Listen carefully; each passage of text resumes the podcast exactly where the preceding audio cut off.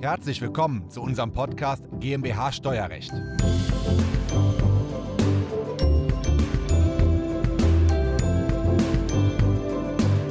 Wenn ich eine Holdinggesellschaft habe, dann zahle ich erstmal nur 30% Steuern und kann dann 70 reinvestieren. Und wenn ich das dann geschickt mache, mache ich mit den reinvestierten Gewinnen auch noch einen Steuervorteil geltend. Und wie man das am besten macht, das bespreche ich heute mit Thomas. Thomas hat den Kanal bei YouTube Finanzfluss und hat damit um die 400.000 Abonnenten, 300 Videos. Und das schauen wir uns heute gemeinsam im Interview einmal an. Diese Folge ist der Audiomitschnitt unseres YouTube-Videos. Das Video verlinken wir Ihnen in der Beschreibung. Herzlich willkommen zu unserem nächsten Video. Mein Name ist Christoph Jun, ich bin Steuerberater in Köln und unsere Kanzlei hat sich auf das Unternehmenssteuerrecht spezialisiert. Und in dem Zusammenhang packen wir halt auch oft operative Gewinne in Holdinggesellschaften und reinvestieren die von dort. Und da gibt es nun verschiedene Möglichkeiten. Ich habe jetzt einen Thomas hier von Finanzfluss, ein sehr großer YouTube-Kanal für Finanzierung. Und wir reden jetzt so ein bisschen darüber, wie man das Geld steueroptimiert einerseits und langfristig auch oder auch langfristig optimiert, ertragsreich, ertragsreich investieren kann. Magst du dich kurz vorstellen, was du so machst? Ja, okay, gerne. Ähm, hi, mein Name ist Thomas. Ich äh, betreibe den YouTube-Kanal Finanzfluss. Ähm, wir sind mittlerweile seit fünf Jahren auf YouTube, haben diverseste Videos zum Thema Geldanlage, Finanzprodukte, Anlagestrategie und so weiter ähm, hochgeladen. Sind jetzt mittlerweile ein bisschen größeres Team geworden von zwölf Leuten mit einem Newsletter, Webseite, alles so unter dem Dach finanzielle Bildung. Also das, was so ein bisschen in Deutschland fehlt. Ähm, also unserer Meinung nach ist, dass man halt mal so weiß, das geht los, wenn, wenn ich äh, in Beruf einsteige, was mache ich mit meinem Geld? Ja, also so die, unsere Hauptzielgruppe ist jetzt weniger bei dir wie bei dir Unternehmer, sondern eher so Leute, die jetzt anfangen, ihr Geld zu investieren, mhm. meistens über Sparpläne und ähm, ja, überwiegend Berufseinsteiger. Berufseinsteiger und die fangen dann quasi an, bei der Investition des ersparten Geldes über eine Holding zum Beispiel nachzudenken, ja. was vielleicht für die Zielgruppe meines YouTube-Kanals äh, fast eine Selbstverständlichkeit ist, über Holdings regelmäßig nachzudenken, ja. sodass wir dann gemeinsam eine Schnittmenge haben. So. Mhm. Und ähm, Jetzt kommt das Geld in der Holding an. Ich zahle dann ja erstmal nur 30% Steuern auf Ebene der operativen GmbH und zahle dann nochmal 1,5% oben. Und jetzt lass uns doch mal über drei Möglichkeiten reden. Erstens, wir investieren in Immobilien. Zweitens, wir investieren allgemein in Aktien oder in ETFs. Und alle drei haben ja die, die Vorteile, dass die steuerlich ein bisschen begünstigt besteuert werden, die Erträge. Und da habe ich einen Tesorierungseffekt. Wie wichtig würdest du den Tesorierungseffekt einstufen, dass ich nicht nur 50% netto mhm. habe für Reinvestitionen aus den Erträgen, sondern vielleicht viel mehr und von vornherein auch mit 70 Prozent starte. Ja? ja. Ähm. Also das, ja, ich kenne es jetzt erstmal überwiegend auf dem privaten Niveau, ja. also von, ja, aus privater, privater Sicht quasi, von einem privaten, privaten Anleger. Persönlich mache ich es auch über eine Holdinggesellschaft, ja. also von daher ist, weiß ich, dass es da sehr komplex wird und gerade mit dem Thema Fonds und ETFs ist es ja gerade 2018 nochmal komplexer ja. geworden. Aber grundsätzlich so die Frage, die sich aus steuerlicher Sicht stellt bei ETFs, also ETFs mhm. sind ja Indexfonds, das heißt Investmentfonds, die einfach nur das machen, was ein Index macht. Zum Beispiel ETF auf dem DAX bildet nur das ab, was der DAX macht. Mhm. Und da hat man die Möglichkeit, entweder tesorierend oder ausschüttend. Tesorierend heißt, die Dividenden, die die Aktien ausschütten, werden reinvestiert in den Fonds. Mhm. Es werden keine ähm, neuen Anteile herausgegeben oder so, sondern meine Anteile werden einfach nur mehr wert. Mhm. Wohingegen bei der Ausschüttung kriege ich es auf mein Konto überwiesen.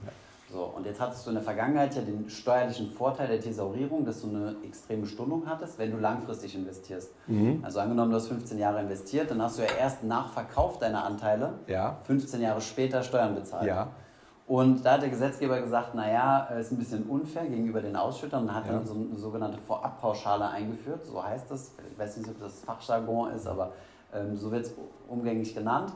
Und äh, diese Vorabpauschale besagt, dass du jedes Jahr für deine tesorierenden Fonds bezahlen musst. Mhm. Da gibt es äh, zwei Möglichkeiten oder dann gibt es eine Möglichkeit, wie das berechnet wird. Die Details kenne ich so genau nicht. Wir haben da mal einen Rechner gebaut. Ähm, auf jeden Fall ist das in der Regel weniger, als wenn du die Ausschüttung versteuern müsstest. Das heißt, mhm. du hast immer noch einen kleinen Vorteil dadurch, dass du tesorierst, obwohl mhm. beide gleichgesetzt werden sollen. Das liegt halt daran, dass die Bundesbank einen Referenzzins festlegt und mhm. dieser Referenzzins ist derzeit extrem niedrig.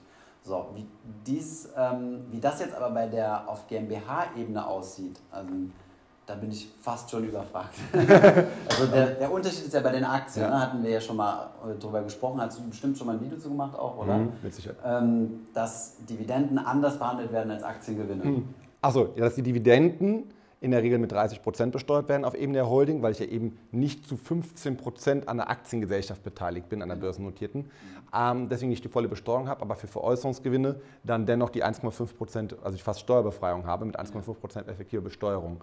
Ähm, ja, ähm, habe ich noch kein Video zu gemacht, habe ich aber jetzt quasi jetzt haben wir es jetzt quasi erwähnt. Okay. Ähm, und wenn ich in ETFs investiere, ist es jetzt erstmal ja so, dass ich nicht den Wertzuwachs besteuern muss auf Ebene der GmbH, ne? Ja. auf Ebene der Holding. Das hat ja schon einen gewissen Vorteil. Und ähm, wenn ich dann später den Realisationszeitpunkt habe, so im HGB, dann muss ich das natürlich alles nachholen. Du hast auch gewisse Freistellungs, äh, ähm, Steuerfreibeträge. Auf privatem Niveau Au- hast du das. Ich glaube, ja. das sind 70 Prozent bei puren, also reinrassigen Aktienfonds, wo nur Aktien drin sind. Ähm, und auf GmbH-Ebene hast du da auch ähm, Steuerfreibeträge, die kenne ich aber jetzt nicht mehr auswendig. Also das heißt, das muss man dann irgendwie aufwägen und gucken, äh, wo ist es sinnvoller. Jetzt typischerweise bei der Aktie ja, ist die Dividende ja weniger günstig, wenn du es über die GmbH machst, als wenn du äh, Aktiengewin äh, sorry, Kursgewinne hast. Ja. Ne? Das heißt, es gibt ja verschiedene, man unterteilt so die gesamte Aktienwelt ja so mehr oder minder in zwei große Kategorien. Das eine sind die Growth-Aktien, das sind die, die, die, äh, ja, das sind meistens die Superstars, die ein bisschen bekannter sind, à la Tesla, ähm, Amazon, äh, Apple jetzt eigentlich weniger, weil die jetzt auch schon viel Gewinne aus, äh, Dividenden ausschütten. Das sind so eher so diese Tech-Aktien ne, mit so einem großen Wachstumspotenzial. In der Regel keine Dividenden oder Ja. so gut wie keine. Es wird meistens reinvestiert. Und auf der anderen Seite hast du die Value-Aktien, Mhm. die viel ausschütten. Ne, Das sind zum Beispiel Infrastrukturunternehmen, äh, die einen hohen Cashflow haben und ausschütten. Ähm, Oder Immobilienaktiengesellschaften, solche Werte. Das heißt, man kann ja dahingehend optimieren und sagen, okay, alles was Growth-Aktien sind, Ja. lege ich in meine Holding, Ja, weil die sind steuerbegünstigt dadurch, dass du nur 1,5 Prozent 1,5, zahlst. mhm. Genau. Und ähm, alles, was Value-Aktien sind, was mir also einen Cashflow generiert, das lege ich lieber in mein privates Depot. genau. Dann wäre eigentlich das Problem, dass du auf privater Ebene, also dass du in der Holding ja 70 Prozent hast, weil du 30 schon gezahlt hast und ausschütten müsstest und hättest dann nochmal 50. Dann könnte man noch ein bisschen spielen, indem man das nicht ausschüttet, um 50 zu investieren, sondern sich vielleicht von seiner Holding ein Darlehen gibt, an sich privat und dann auf privater Ebene auch 70 zu investieren, weil dann habe ich 40 Prozent letztendlich mehr, als wenn ich nur 50 Geldeinheiten investiere. Stimmt, das Ne? wäre eine Idee. Ja, ging früher nicht, weil hätte ich Zinsen zahlen müssen. Die Zinsen waren hoch, aber heutzutage kann ich das ja fast für 0% nach oben geben. Warte den We- Fremd, einen Fremdvergleichsgrundsatz. Ja. Okay, das heißt, wie, wie musst du das machen? Du musst dann, ähm, äh, wie setzt du den, Steuer, äh, den, ähm, Den Zinssatz? den Zinssatz an? Genau. Ich würde den momentan, also ich jetzt mal 0,5 oder 0,25 an, aber auch bei 0% ist ja aus Sicht der GmbH ist immer noch eine gute Anlage, weil die GmbH zahlt heutzutage Minuszinsen von 0,5%. Und dann kann sie auch dem Gesellschafter das Geld für 0% geben. Ist eine sichere Anlage beim Gesellschafter. Ah ja, Und ähm, ja, also ich vertrete zumindest die Auffassung, es sollte dann auch irgendwann zurückgezahlt werden. Wenn die Aktien dann wertlos werden und nicht zurückgezahlt werden können, die Darlehensverhältnisse, dann haben wir ein steuerliches Problem. Aber solange das Geld zurückgezahlt wird, gute. Ja, Ich denke, für Unternehmer lohnt sich diese Holding auch dann, das, wie Ja. gesagt, das müsste man durchrechnen, denke ich mal, ähm, wenn du äh, Value-Aktien hast, also auch wenn du Ausschüttung hast, weil du halt diesen Vorteil hast dieser, Steuer, dieser Steuerstundung, oder? Also gerade wenn du einen sehr langen Zeitho- Zeithorizont hast, Ähm. dann lohnt es sich ja, dass du das nicht auf dein Privatkonto ausschüttest, Ja. oder? Und auf Dividenden zahlt man ja dann 30 Prozent Ja. In der Holding.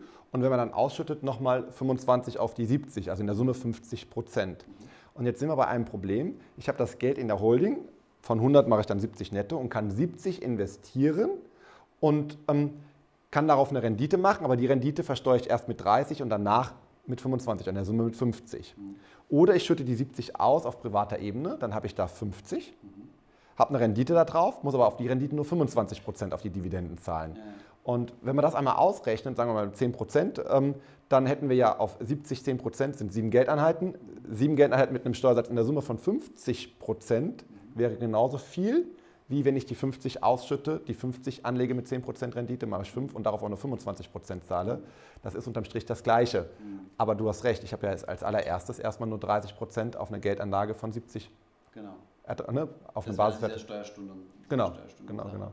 Ähm, Und das jetzt zu meiner Frage, wie groß gewichtest du das? Das ist ja quasi ein Zinseszinseffekt, weil ich zahle dann erstmal weniger Steuern, das kann ich wieder anlegen. Und du bist ja auch jemand, der bei, den, bei sowas eine sehr langfristige Sicht verfolgt. Du Ich meine, ja das, das, das Thema beim Aktienmarkt ist halt, dass du, äh, dass du Cashflows nicht so Ja. klar hervor, vorhersehen kannst, wie zum Beispiel bei Immobilien. Ja. bei Immobilien lohnt sich ja Steuerstrukturierung, weil du halt genau weißt, so hoch wird die Miete sein, so hoch ist meine Rückzahlung, so hoch ist mein Darlehen und dann hast du x, x Jahre Verträge. Beim Aktienmarkt äh, kann es natürlich sein, dass du einen Corona-Crash hast, der kommt, Mhm. ja, und dann ist dein Gesamtportfolio 30% runter. Und deswegen ähm, sollte man immer vom langfristigen Mittelmaß durchgehen. Ja. Und das ist ja das Ziel, wenn du langfristig investierst, zu sagen, ähm, ich investiere jetzt 15 Jahre mindestens. Warum 15 Jahre? Wir haben ein bisschen durchgerechnet, haben uns die Entwicklung vom MSCI World angeschaut. Ja. Das war über äh, 49 Jahre Ja. und haben dort verschiedene Zeitperioden genommen. Also wir haben zum Beispiel rollierend fünf Jahre genommen. Also die ersten fünf Jahre, dann haben wir diese fünf Jahre ein Jahr weiter geschoben, ein Jahr weiter, ein Jahr weiter. Das heißt, wir konnten, nee, sorry, es waren 50, 50 Jahre Betrachtung und das heißt, diese fünf, von diesen fünf Jahresportfolios konntest du 49 Stück bauen. Mhm. Ja, das ist nicht falsch rechnen. Das heißt, du hattest 59 verschiedene fünf Jahreszeiträume. Und dann haben wir diese, die Entwicklung von diesen verschiedenen Portfolios abgetragen. Manche sind dann negativ. Ne? Also mhm. es gab fünf Jahresperioden, wo du fünf Jahre lang investiert hast und Geld verloren hast. Und es gab welche, die sehr positiv waren. Und dann haben wir dasselbe Spiel nochmal durchgespielt auf 10 Jahresperioden, ja. das ebenso durchgerollt, dann das Ganze auf 15 Jahresperioden und dann halt festgestellt, also auf dem weltweiten Index, also der in 1300 Aktien weltweit, also mhm. in äh, 23 Industrieländern investiert, dann haben wir das Ganze durchgespielt und festgestellt, dass bei 15 Jahresportfolios es kein einziges Portfolio gab in dem ganzen 50 Jahreszeitraum, was negativ performt hat ja. oder negativ rentiert. Und was ebenfalls aufgefallen ist, ist, dass je länger du den Zeitraum wählst, desto mehr kommen diese Portfolios oder desto näher ähm, kommen diese Portfolios an den, durch, den langfristig durchschnittlichen Mittelwert, der mhm. bei 6,5% war. Mhm. Das heißt, bei fünf Jahren hat man eine extreme Abweichung, bei zehn Jahren ein bisschen weniger Abweichung ja. und immer noch manchmal einige Portfolios, die negativ waren. Bei 15 Jahren kein einziges negatives mhm. und fast alle irgendwo um den, um den Mittelwert zwischen äh, ja, äh, 5 und 7 Prozent, sagen wir es mal so. Okay, und dabei wurden nur die Kurssteigerungen berücksichtigt, nicht die Dividenden? Nee, auch die Dividenden. Auch die Dividenden. Also es war die Gesamtrendite. Okay. Ja. Also die Gesamtrendite von 6 bis, äh, bis 7 Prozent. Und deswegen macht es halt meiner Meinung nach Sinn zu sagen, ich investiere ja. langfristig und breit diversifiziert. Ja. Und dann habe ich auch eine gewisse Planungssicherheit bei sowas. Ne? Mhm. Und dann spielt eben der Effekt, der Tesorierungseffekt, dass ich nicht mit eine enorme Rolle. Ja? Zweierlei bei einer Holding. Erstens, dass ich 70 reinvestieren kann und zweitens, dass ich die Erträge auch besonders niedrig versteuern muss. Genau. Und wie meinst du das mit den 70? Also ich habe genau. 100 Euro, die ich verdiene, zum ja. Beispiel durch meine Firma. Du zahlst 30% Steuern auf Ebene der GmbH so, und Holding und hast dann 70 nach GmbH-Steuerlast okay. in der Holding drin, ja, genau. wo du auf privater Ebene eben nur 50 Geldeinheiten Genau, hast, ne? das stimmt, ja. ja. Und das heißt, du hast 20 Euro mehr, mit denen du arbeiten kannst. Ja. Ne? Und wenn du 20 Jahre zu 6%, äh, sorry, 20 Euro zu 6% 15 Jahre anlegst, ja. wird da schon ein bisschen was draus. Ne? Und die 6% auch noch begünstigt besteuert werden. Genau, genau. Ja. Von daher macht es dann halt auch schon Sinn. Also wir haben uns das mal genau im Detail durchgerechnet ja. ähm, und ähm, halt in ETFs investiert, die halt jetzt nicht ausschüttend sind, sondern überwiegend halt thesaurierend. Ne? Ja. Aber dann ist ja die Tendenz ganz klar, dass wir Aktien, deren Wertsteigerung im Vordergrund steht, über die Holding kaufen. Ja. Bei Dividenden, es kommt darauf an, wenn ich eine sehr langfristige Perspektive habe, macht das auch da Sinn, weil ich da auch einen Vorteil habe. Ja. Aber wenn es mir um kurzfristige Dividendenerträge geht und auch um kurzfristigen Verkauf, mhm. dann ähm, mache ich es dann privat oder ich gar keine Veräußerungsgründe generieren möchte. Hast du noch ein paar Beispiele für Aktien, wo eben die Wertsteigerung im Vordergrund stand in den letzten Jahren? Weil der normale Investor guckt immer die Kombination aus beiden sich an. Mhm aber der mit der Holding reingeht, will der bewusst auf die Wertsteigerung. Weil die also, also, also es, es, widerspricht auch so ein bisschen unserer Anlagephilosophie zu sagen, wir machen Einzelaktien, ja. weil gerade für Privatinvestoren, deren Job es nicht ist, Aktien zu analysieren, ja. ist es schwierig, den Markt zu schlagen. Weil wenn du einzelne Aktien heraussuchst, willst du ja besser sein als der Gesamtmarkt. Ja. Ne?